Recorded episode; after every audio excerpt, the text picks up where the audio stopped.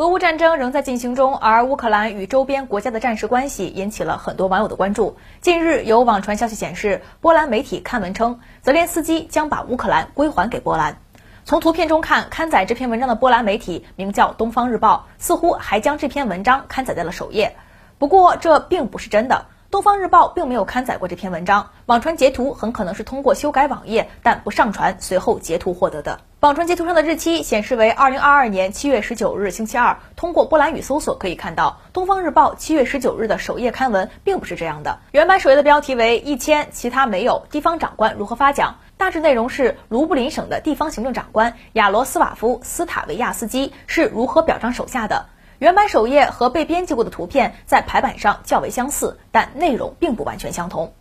东方日报也在七月二十七日发了一份声明，指出网络上流传的截图是虚假的，并声称这是俄罗斯方面的政治宣传。从俄乌战争爆发至今，宣称波兰正在择机吞并乌克兰西部的说法就一直在互联网上流传。此前，泽连斯基签署法案，允许波兰人在乌克兰获得国民地位，也被传成了卖国条款。对经济地位占优的波兰完全敞开大门，会削弱乌克兰在市场上的竞争力。但称其为卖国条款有些夸张。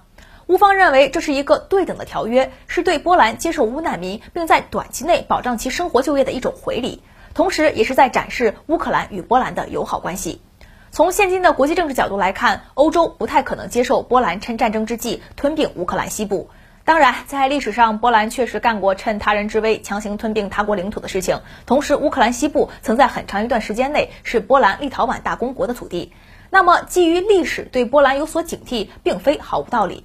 而俄罗斯方面也是在借助这种历史问题，不断渲染泽连斯基向波兰出卖乌克兰。在这种大环境下，国外的亲俄网友就很有可能在网上攻击波兰，甚至制作出虚假的图片来印证某些观点。总的来说，波兰媒体《东方日报》并没有刊文宣称泽连斯基将把乌克兰归还给波兰，网传的图片是经过编辑的。